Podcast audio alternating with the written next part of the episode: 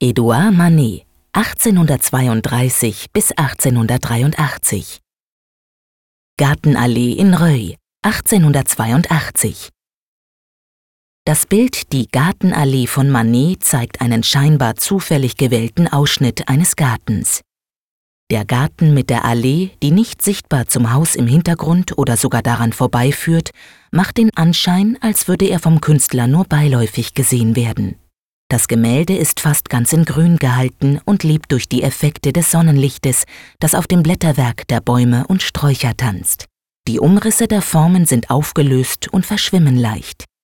Die dicht nebeneinander gesetzten Farbtupfen des Blattwerks lassen alles sehr natürlich und erlebbar erscheinen, so dass man fast ein leichtes Rascheln der Blätter wahrzunehmen meint.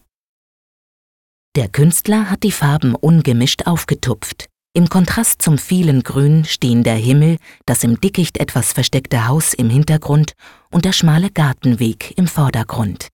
In Bezug auf das Motiv, die Darstellung der Lichteffekte und die Malweise lässt sich das Bild eindeutig dem Impressionismus zuordnen.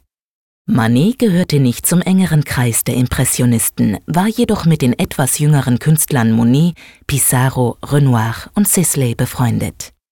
Edouard Manet, dessen Figurenbilder Déjeuner sur l'Herbe und Olympia an den Pariser Salons große Skandale ausgelöst hatten, hat erst in seinen letzten Lebensjahren rein landschaftliche Motive gemalt. Im Sommer 1882 lebte der gesundheitlich schwer angeschlagene und gehbehinderte Künstler in der im Hintergrund sichtbaren Villa in Reuil in der Umgebung von Paris. Verschiedene Stillleben und sieben Ansichten des Gartens und der Villa sind in dieser Zeit entstanden.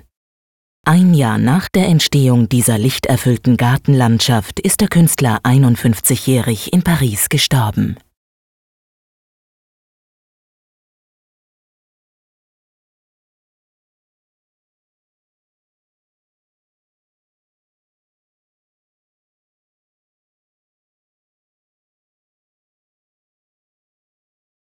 Besuchen Sie das Kunstmuseum Bern und sehen Sie die Werke im Original. Und laden Sie unsere Gratis-App Museen Bern aus dem App Store herunter.